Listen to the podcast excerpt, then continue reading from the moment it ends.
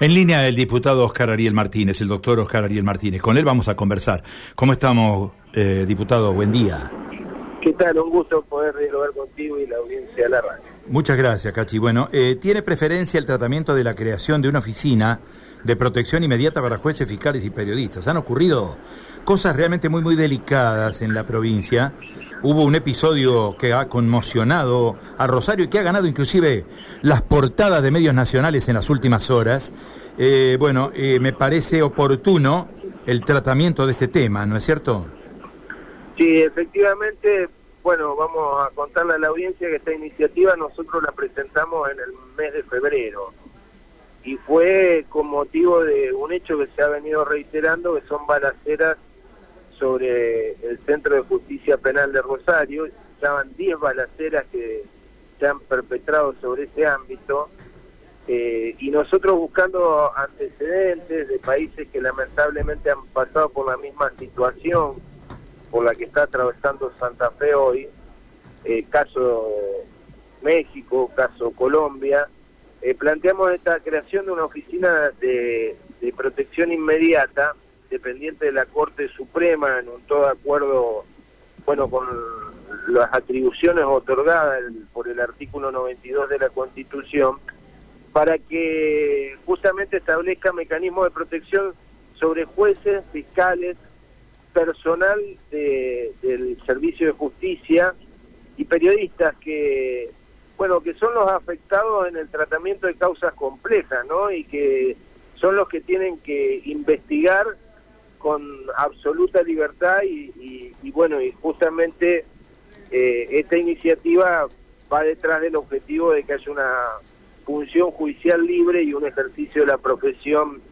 de informar, eh, también ejercida con, libertad sobre estas causas complejas. Eh, y, bueno, casi pareciendo que, que, digamos que la Cámara está sensible a la situación que nos acontece cotidianamente. La semana pasada votamos eh, una preferencia, eh, obviamente no, no, no prevíamos que iba a suceder eh, lo que sucedió, pero, pero bueno, me parece que una importante oportunidad para, para reclamar que desde el Estado podamos actuar antes de, bueno, de tener que padecer una tragedia, ¿no? Porque hasta ahora han sido amenazas, pero estamos muy cerquita de que, de que los hechos eh, tengamos que, lamentarlos profundamente, ¿no? Entonces, eh, esta, esta iniciativa lo que plantea es justamente que la justicia establezca protocolos de actuación, eh, reglas y manuales de procedimiento para, para atender estas situaciones. De verdad que nos contaban jueces y fiscales de Rosario que en las causas complejas ellos hasta han tenido que trasladar su familia a otras jurisdicciones para poder eh, fallar en libertad. Eh, y, bueno y, ponerlo en cabeza del poder judicial eh, es absolutamente razonable fundamentalmente porque una de las de las funciones que, que tiene el, el poder judicial es bueno mejorar el, la administración del servicio de justicia y en este caso la justicia la justicia penal y lo que establece es bueno que contará con todos los medios necesarios para requerir la colaboración de organismos públicos y privados para actuar en tiempo y forma y, de, de manera inmediata, ¿no? Que, que esto es lo que eh, no sucede a menudo y, y que debemos eh, realmente tomar eh, conciencia por la situación de la de la que tienen que padecer y atravesar aquellos que tienen la, decisión de juzgar. Eh, para dar un ejemplo eh, concreto y puntual, en, el Centro de, Justicia Penal de Rosario todavía está pendiente cámaras de seguridad con nitidez para poder identificar a, aquellos autores de balacera.